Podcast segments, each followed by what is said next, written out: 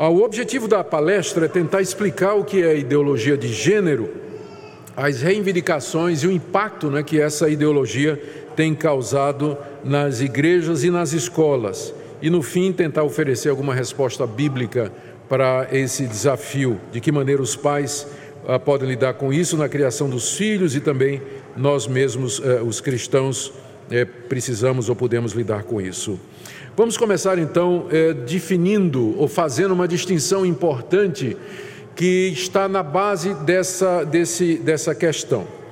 Ah, essa diferença entre sexo e gênero, ela vem sendo apresentada pelos proponentes da questão e tem conseguido ampla aceitação. Para eles, sexo aponta para as determinações naturais e as diferenças biológicas entre o homem e a mulher. Sexo é o que você é por nascimento menino ou menina. Então, isso é determinado biologicamente. Mas o gênero é o papel que você vai exercer na sociedade. O gênero é determinado socialmente, enquanto que sexo é uma determinação biológica, gênero é uma determinação social. E na literatura secular, escrita por esse pessoal sobre sexualidade humana, a gente percebe que hoje em dia menos e menos se fala sobre sexo e mais e mais sobre gênero. Ou seja, em vez de falar das diferenças de sexo, a diferença entre homem e mulher, macho e fêmea, se fala hoje nas diferenças de gênero, que eles entendem que é o que define realmente uma pessoa. Um, de onde vem essa ideia? é? Como, como é que o termo gênero ele chegou até nós?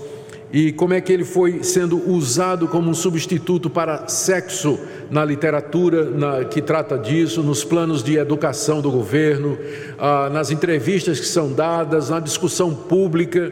Ah, como é que, de onde surgiu essa ideia de que gênero é, é que nos define?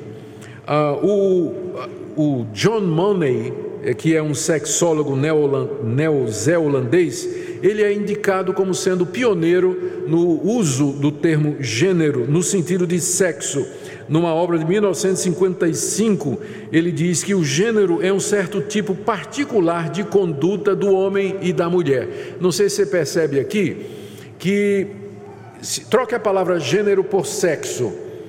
Sexo é um certo tipo particular de conduta do homem e da mulher. Você percebe que o que ele está dizendo é que a nossa sexualidade, ela não é definida biologicamente, mas é aquilo que eu faço, é aquilo que eu sou na sociedade. Então isso significa que mesmo que você nasceu homem, se você se comporta como mulher, é isso que você é. Você é uma mulher presa num corpo de um homem. E no final o que vai definir você é gênero e não a questão de sexo. Então, esse cidadão aí, John Money, que é o responsável por essa distinção. E depois dele ah, veio um psiquiatra, ah, ah, é, é um psiquiatra americano chamado Robert Stoller, e ele foi um pouquinho mais adiante do John Money, e ele é o autor da ideia de que sexo é somente biológico e que gênero é o que cada sociedade atribui a esse papel. Esse livro dele, de 1968, o título é Sex and Gender, Sexo e Gênero, é, foi é, considerado como sendo o, o, a obra básica nessa questão da ideologia de gênero. Daí então é, decorre essa, essa questão, né, a diferença entre as duas coisas. Ah, essa, essa senhora que está aí é uma mulher, sim, é uma mulher. Ah, é Judith Butler, ela é uma professora da Universidade de Berkeley. Ela escreveu um livro, O Problema do Gênero, e que foi é, um livro que contribuiu grandemente para, ah, grandemente para essa diferenciação. Então você vê que através é, desses autores, é? Essa ideia foi pegando, começa com alguém não é, que questionou, diz: não, sexo é o que a gente é quando nasce, gênero é o papel que a gente assume na sociedade, e uma coisa pode ser diferente da outra. Aí um outro autor conhecido pega aquilo, desenvolve, publica, e a ideia vai crescendo. Aí os artistas olham para isso, os formadores de opinião, a mídia, os intelectuais olham para isso e dizem: é, rapaz, isso aqui faz sentido mesmo, né? E aquela ideia vai crescendo, né? vai dominando os meios acadêmicos, começa a influenciar o estudo e coisas dessa natureza. Então, para esses pioneiros todos estavam dizendo que gênero é alguma coisa atribuída, não é algo natural, né, biologicamente. Masculino e feminino são papéis definidos por cada sociedade. Em outras palavras, uma pessoa pode nascer homem, isso é sexo, mas em termos de gênero, ele pode ser feminino, tanto por escolha dele como pela determinação social. A palavra gênero ela é usada desde então 1980 por grupos de estudos feministas, ah, pró-homossexuais, marxistas sobre família e sexualidade. Né? E eles também usaram muita coisa, eu vou mostrar aqui, do Karl Marx e do Friedrich Engels. E, mas foi só mesmo a partir de 1990, né, com esse livro aí da Judith Butler, que essa ideologia é, evoluiu para a atual configuração. Aqui eu vou citar as palavras de Simone de Beauvoir, muito conhecida num livro de 1949, que se tornou quase que a bandeira da ideologia de gênero. Essa frase dela se tornou mais conhecida porque fez parte da prova do Enem o ano passado e causou uma grande polêmica nas redes sociais e também nos meios de comunicação. A Simone de Beauvoir era a amante do famoso Paul Sartre e ela escreveu é, esse livro chamado Segundo Sexo, em 1949, onde, ele tem, onde ela tem essa frase, no mínimo enigmática, que ela diz assim: veja só, ninguém nasce mulher, torna-se mulher. Nenhum destino biológico, psíquico, econômico define a forma que a fêmea humana assume no meio da sociedade é o conjunto da civilização que elabora esse produto intermediário entre o macho e o castrado que qualifica o feminino. Então, é, ela diz que a, a mulher, né, a, pessoa, a, a, mulher não nasce mulher, não é? ela se torna, e que esse tornar-se mulher é o resultado dessas influências da civilização, o conjunto da civilização ou uma determinada sociedade é que vai definir o que é mulher, não o fato de que ela nasceu é, com os órgãos sexuais femininos, mas o conjunto da sociedade que vai definir o que ela é mulher. E ela qualifica a mulher como sendo alguma coisa entre o macho e o castrado. Não é? o, o homem castrado, ali no meio é que fica o feminino, na, na opinião dela. Então, esse, esse é o papel que vai ter que é atribuído à mulher, de acordo com a sociedade em que ela se encontra, não é?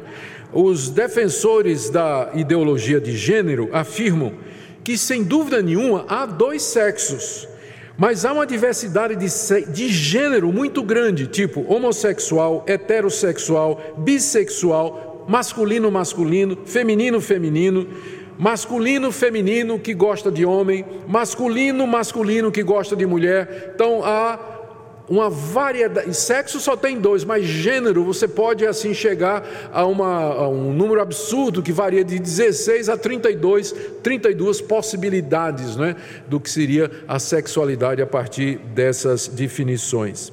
Segundo eh, os defensores da ideologia de gênero, as sociedades patriarcais que eram dominadas pelo, pelos homens, especialmente aquelas influenciadas pelo cristianismo eh, histórico e tradicional, tem usado essa distinção entre. É, tem usado essa distinção entre sexo e gênero para perpetuar a dominação do homem sobre a mulher. Eles acusam a igreja cristã de ser responsável pelo machismo e pelo domínio do homem na cultura, pelas culturas patriarcais e que, portanto, essa sociedade que nós temos hoje, dominada pelo homem, ela tem que ser desconstruída para as mulheres poderem escolher ser o que elas dizem. Eh, Simone de Beauvoir, nesse livro, ela diz assim: que a mulher, o papel da mulher, geralmente é definido pelo homem.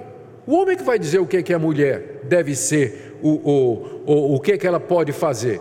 E aí ela usa essa expressão, que depois se tornou muito conhecida, de que o papel tradicional da mulher, que é atribuído pelo homem, se resume a Kinder, Küche e Kirche, em alemão, que significa crianças, cozinha e igreja. São os três cais.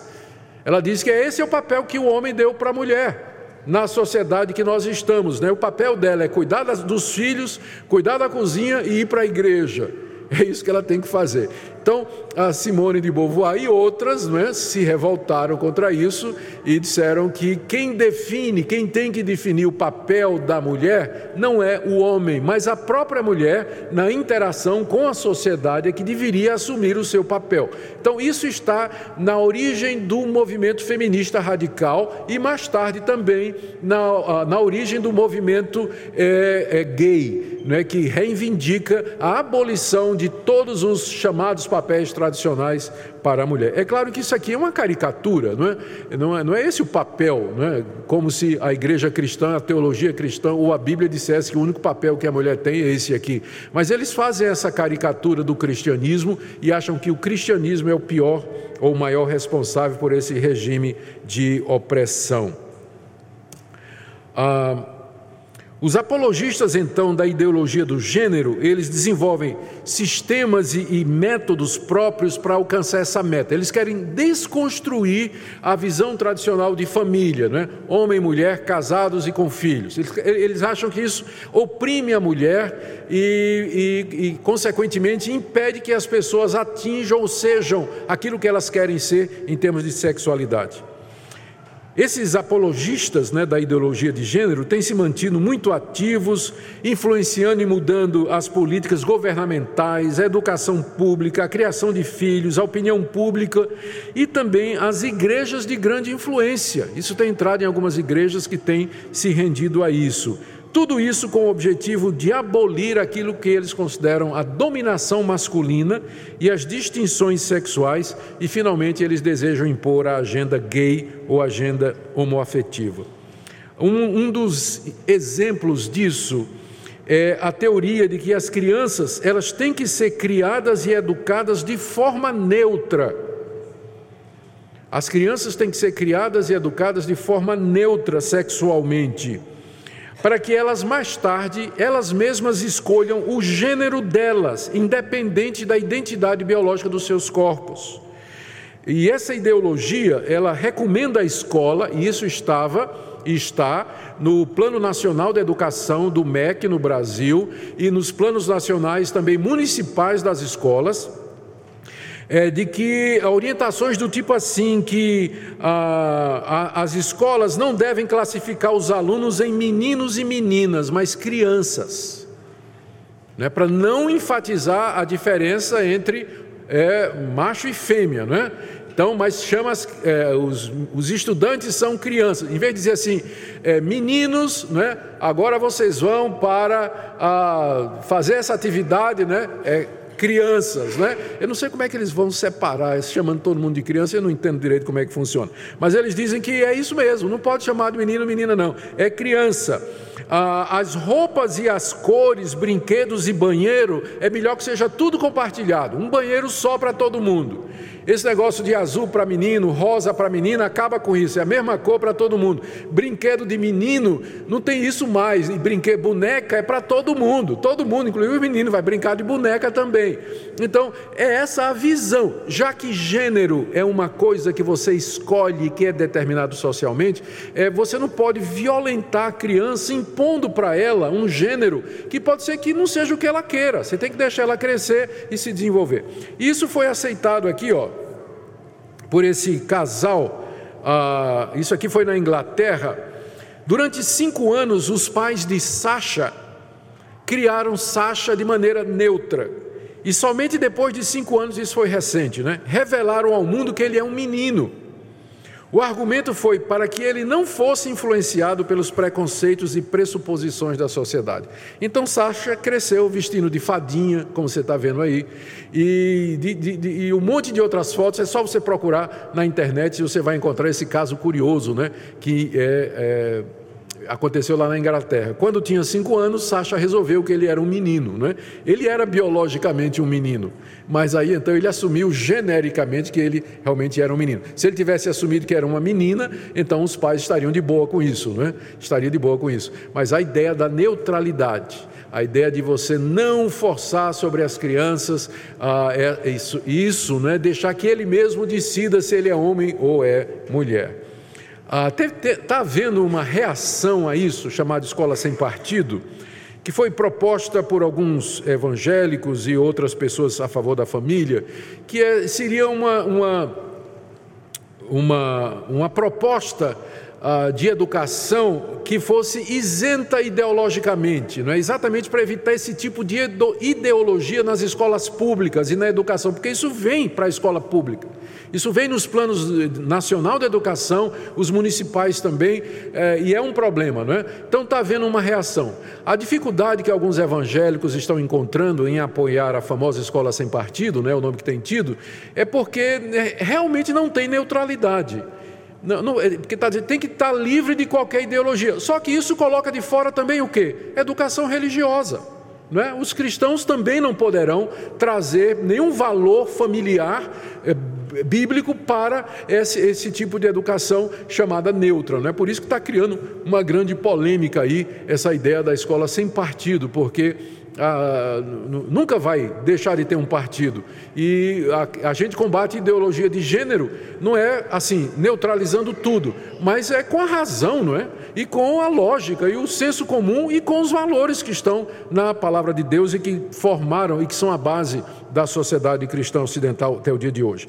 Aqui no, no Brasil, como eu disse, o governo federal, estadual e municipal, ele tenta implantar a ideologia de gênero nas escolas públicas através do Plano Nacional de Educação e do, e do PME, né, os planos municipais de educação. Ah, isso tem sido discutido em cada cidade. Recentemente, em Niterói, o PME de Niterói, que incluía ideologia de gênero, foi derrotado.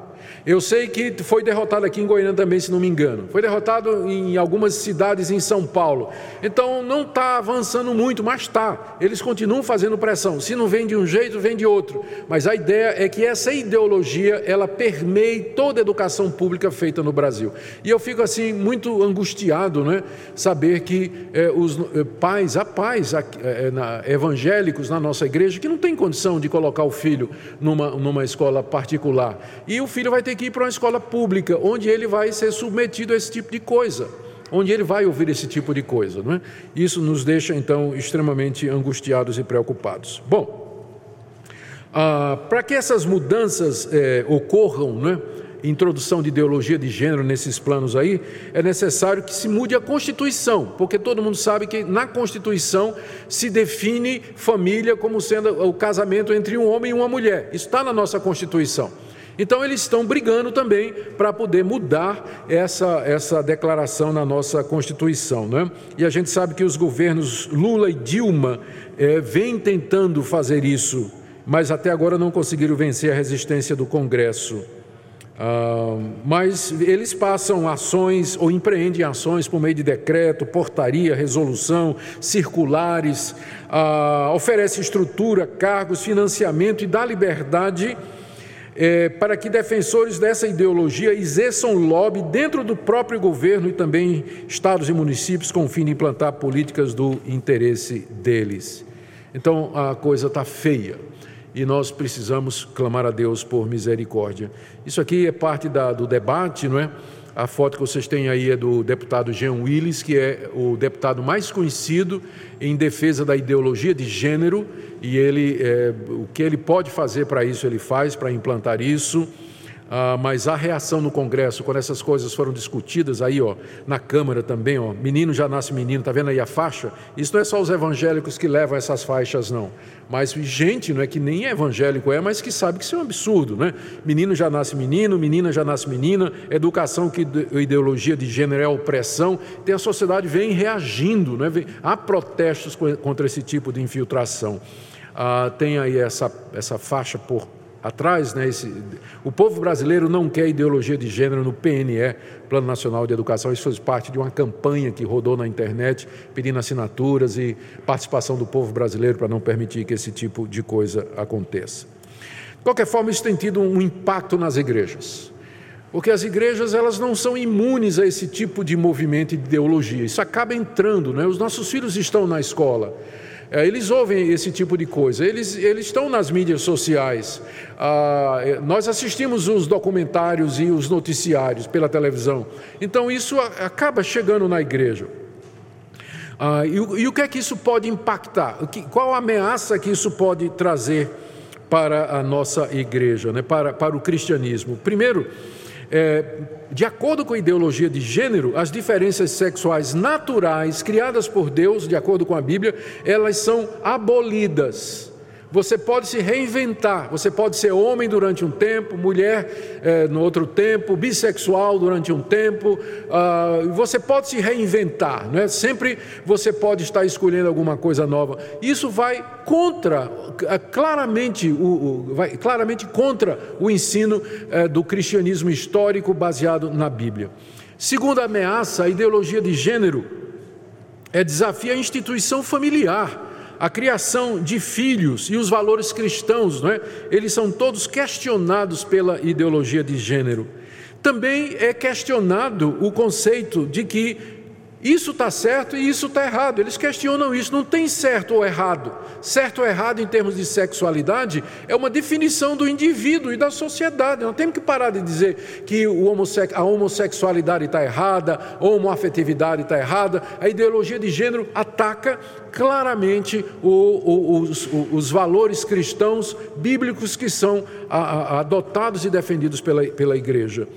E a grande pergunta é: quais os interesses é, maiores por detrás da desconstrução da heteronormatividade e implantação da homonormatividade. Ah, nós já vimos aqui nas nossas exposições na carta aos Romanos que tudo isso é sim resultado do abandono de Deus. Deus entregou essa geração aos desejos do seu coração. É isso que Romanos 1 nos ensina com muita clareza. Nós estamos vendo o juízo de Deus, o desprazer de Deus com essa sociedade que virou as costas para ele. O resultado é que Deus tirou o freio, tirou o pé do freio. E os homens estão avançando cada vez mais no absurdo, na imoralidade, na degradação e na perversão. Então nós não podemos esquecer isso aqui. Mas ao mesmo tempo que isso acontece, o problema é o coração. O coração se manifesta de diversas maneiras. E uma delas é essa aqui que eu queria trazer para vocês. A quem interessa? Já pensaram, pararam para pensar sobre isso? A quem interessa realmente a implantação da homossexualidade no mundo todo? A quem interessa que todo mundo vire gay? Imagine uma sociedade onde todo mundo é homossexual. Então, a quem isso interessa? Ah, aqui tem um, eu vou trazer um resumo da, da, da, palestra do professor Orley José da Silva, que é professor aqui em Goiânia. Ele é mestre em letras e linguísticas e teologia. E ele diz que essa ideologia de gênero, ele atende a interesses globais por controle demográfico, por razões óbvias. Bom, primeiro, os homossexuais não se reproduzem, né? Não, homem com homem não se reproduz e mulher com mulher não se reproduz. Então não, não, então não, não vai produzir ah, nada. Então isso interessa a grupos que estão preocupados com a superpopulação da Terra, é o que ele está dizendo aqui, né? que de fato a raça humana vai, vai crescendo e daqui um pouco já não vai ter mais, a Terra não vai ter condições de suprir a alimentação uh, suficiente para bilhões e bilhões de pessoas que estão chegando aí. Nós estamos crescendo muito depressa. Então, eh, isso aqui interessa, né? esse tipo de atitude, né, se a gente resolve todo mundo é, seguir essa linha né, de sexualidade, isso vai interessar. O Orley, ele diz aqui algumas coisas interessantes. Isso é do interesse da indústria turística e do entretenimento. Porque uma pessoa que não tem mulher e filhos, ele tem mais dinheiro para viajar. Ele, ele não está gastando com. Ele não tem filhos. Né? Então ele é sozinho, ele viaja. Então isso interessa a indústria do turismo e do entretenimento. Também interessa a, a, indústria do consumo de bens e serviços, porque se gasta menos com sustento da prole e mais com a diversão. A pessoa não tem que não tem família, não é? Não, não é? Eu, Alguns tentam contornar isso adotando filhos e coisas dessa natureza, mas no geral não tem família. Então o dinheiro vai para o consumo, vai consumir bens, vai comprar carro, vai comprar, gastar o dinheiro é, na, na, nos bens, né? Ah, existe uma necessidade menor de acúmulo de capital. Tipo assim, eu sou pai, tenho filhos, então se eu estou ganhando um dinheirinho a mais, o que é que eu faço? Eu vou colocar na poupança, né? eu vou guardar para mais tarde ajudar meu filho, comprar alguma coisa para ele, ajudar quando ele começar na vida. Mas se eu não tenho família, não tenho nenhum desse interesse, aquele dinheiro que eu tenho, eu vou gastar. Eu vou viajar, eu vou. Né? Então, há, há interesses econômicos por detrás disso, diz aí o ilustre professor. Ah, e também se gasta menos na previdência pública. A previdência pública ganha com isso, né? O gasto vai ser menor. E também seguro e há tantas outras coisas. Então você olha para uma situação como essa e pergunta: a quem interessa a ideologia de gênero? A quem interessa doutrinar as crianças para que. É, a quem interessa quebrar a família tradicional, os valores tradicionais? E a gente percebe que tem gente que sai lucrando com isso. E no fundo, qual a razão, a grande razão por detrás de tudo isso? A, a razão mais antiga de todas: dinheiro dinheiro. Essa é a posição aqui do professor Orley aqui de Goiânia, não é? Há uma tentativa de quebrar a espinha dorsal da cultura judaico-cristã e consequentemente quebrar ou enfraquecer a influência dessas culturas no mundo, já que elas são baseadas no conceito da heteronormatividade. Então, meus irmãos, o que é que está em jogo aqui? Eu já estou caminhando para o fim. Em resposta a essas reivindicações da ideologia de gênero, nós precisamos compreender uma coisa, e isso nós temos que afirmar. Nós somos contra a homofobia. O fato de que nós discordamos dessa ideologia não quer dizer discurso de ódio, não quer dizer que nós odiamos as pessoas que acreditam nisso e que querem praticar isso.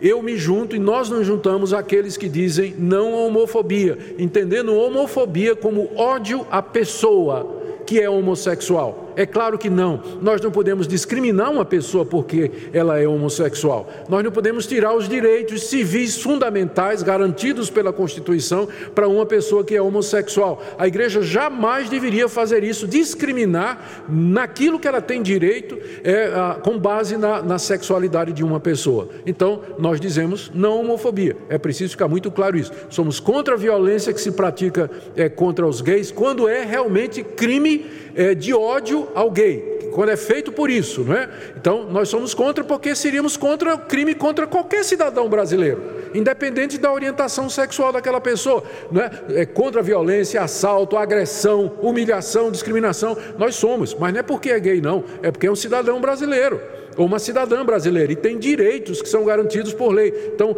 de, de, por definição, a igreja não pode ser a favor é, de qualquer humilhação, violência, achaque, ridículo ou exposição que é feita contra uma pessoa por conta da, da, da postura que ela tem. Dito isso, nós temos que lembrar que a igreja ela está submissa à palavra de Deus, à Escritura. E nós não podemos abrir mão do que a revelação de Deus nos diz.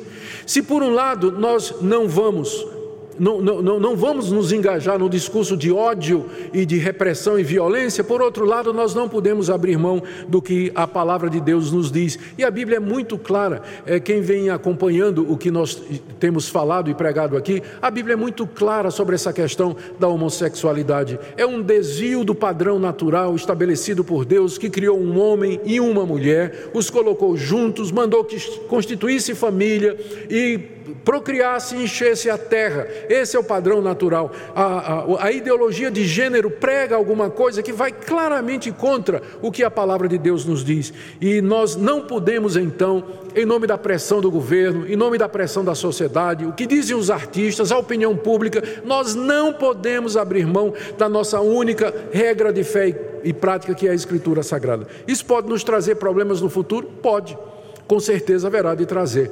Mas é aqui que nós temos que escolher entre agradar a Deus ou agradar os homens. É quando nós vamos ter, nós vamos então experimentar que há um preço por ser cristão e por defender de fato aquilo que a palavra de Deus nos diz.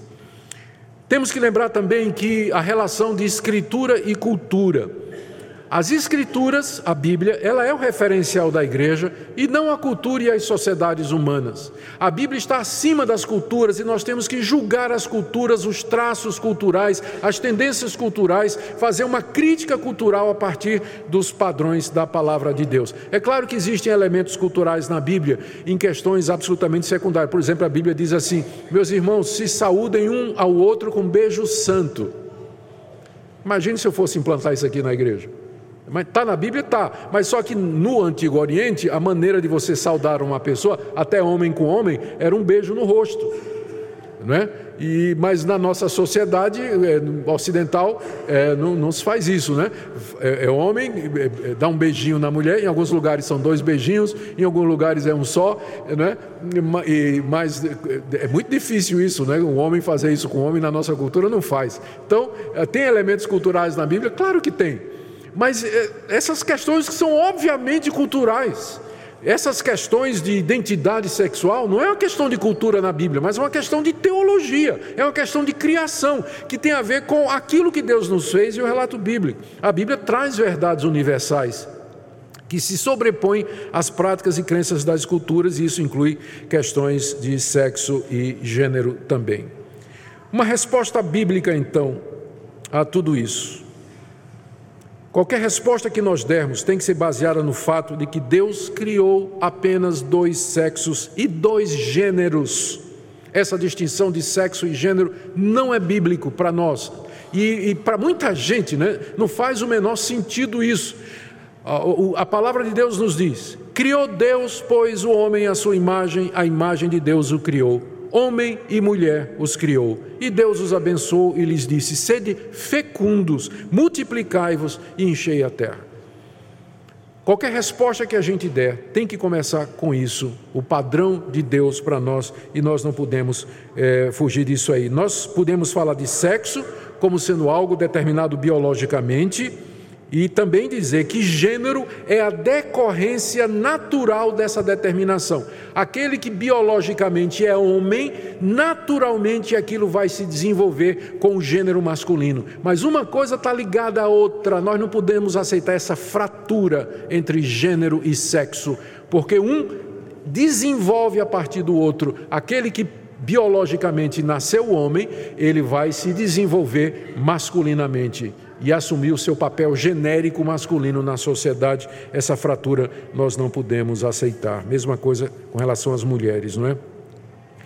Temos que afirmar isso aí, lembrar que homens e mulheres são psicologicamente distintos e também biologicamente, embora tenham direitos iguais diante de Deus, privilégios e responsabilidades, embora com papéis diferentes dentro daquilo que da família, da sociedade, como Deus nos determinou.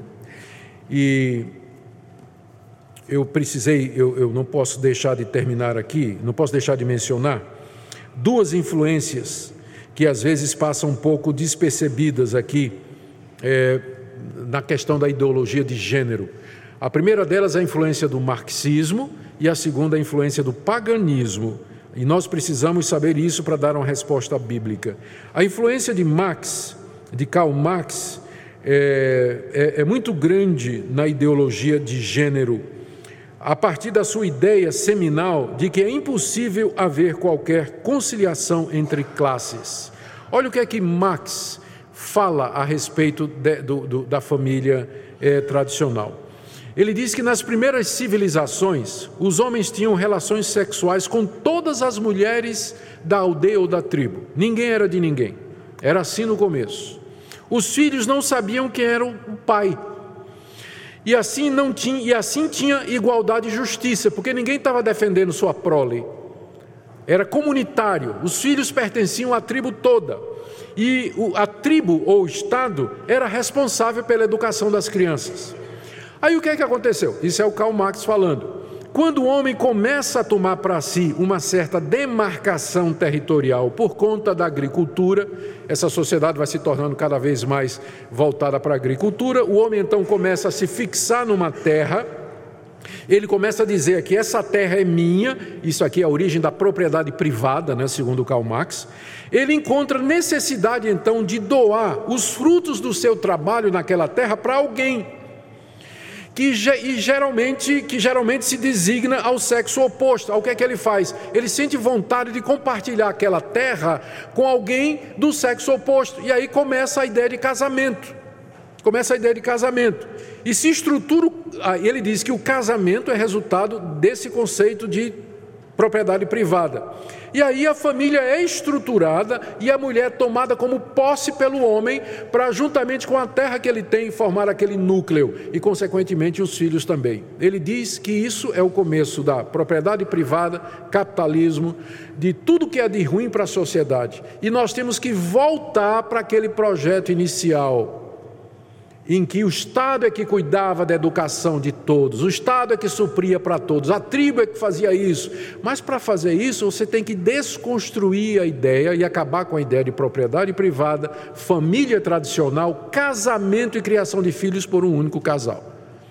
Esse é o pensamento de Marx, né? muito antes da ideologia de gênero, mas a ideologia de gênero se apropria dessas ideias e ele tem exata, e é chamado marxismo cultural. Essa ideia ela permeia a nossa cultura e influencia pensamentos como esse que nós acabamos de ver aqui. Tem uma outra influência aqui muito sutil. O Marx já é mais intelectual e tudo, mas tem uma muito sumiu, sutil esse, essa obra, aliás, eu, tem mais um slide aqui, não é? onde o Marx diz que o patrimônio, propriedade privada é fruto do matrimônio, para que cheguemos à igualdade plena, temos que destruir as raízes da propriedade privada, ou seja, o matrimônio e a família tradicional. Ele disse isso no livro A Origem da Família, Propriedade Privada e do Estado. Agora eu queria lembrar vocês uma outra influência que é do paganismo. Paganismo é a religião do antigo Império Romano. A visão básica do paganismo é da unidade de todas as coisas. No paganismo, o erro é a distinção.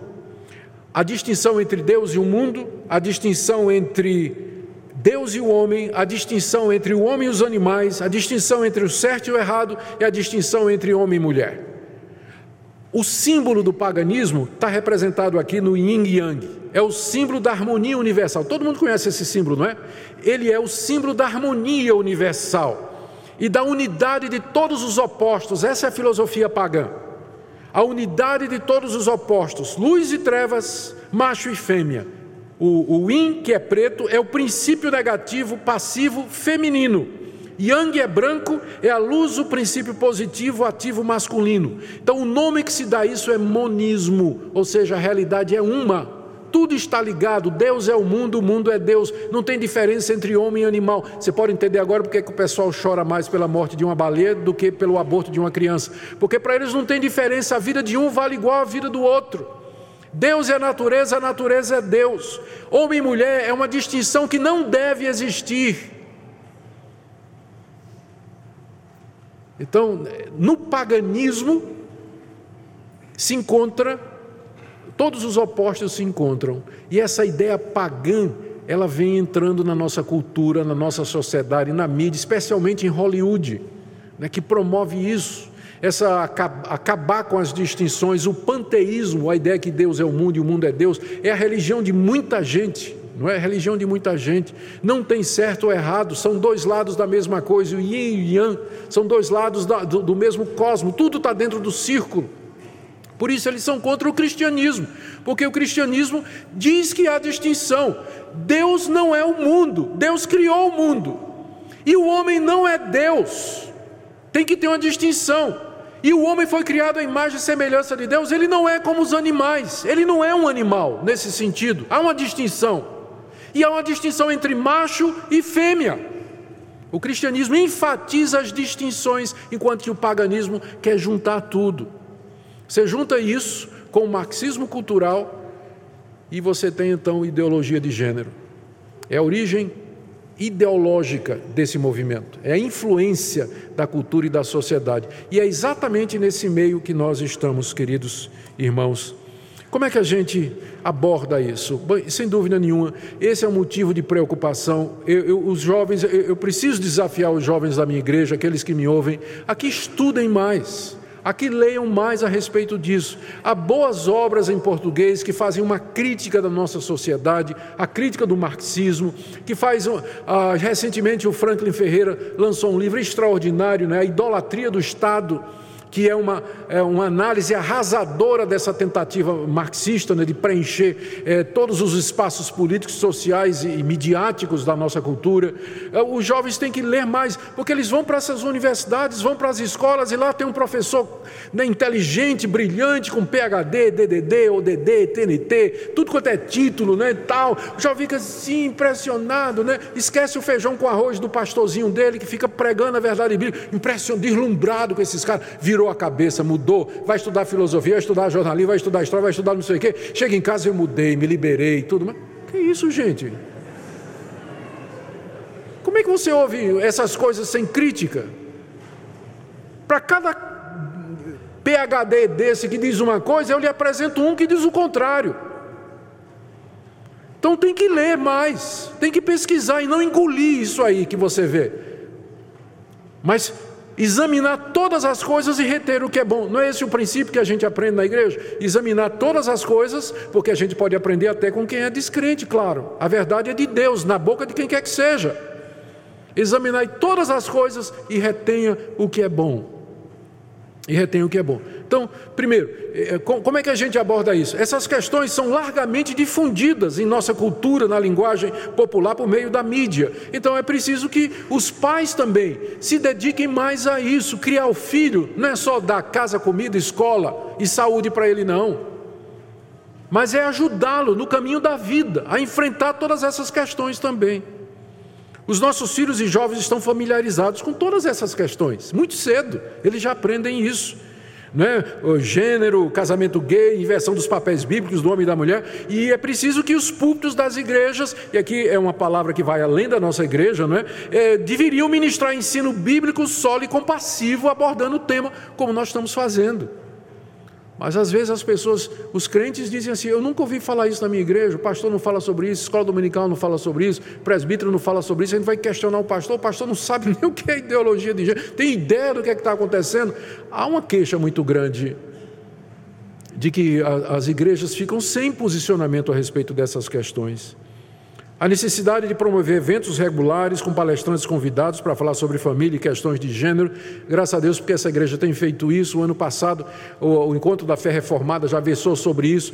Em, o ano, é, é em 2018, nós já temos o Paul Tripp, que é uma autoridade mundial sobre essas questões, que vem falar aqui na nossa igreja sobre isso. Fora outros eventos menores que acontecem, em que a gente tem que falar sobre isso. Classe de escola dominical em que a gente trata dessas questões, o próprio púlpito falando disso. É preciso fazer isso porque vem como uma avalanche em cima de nós.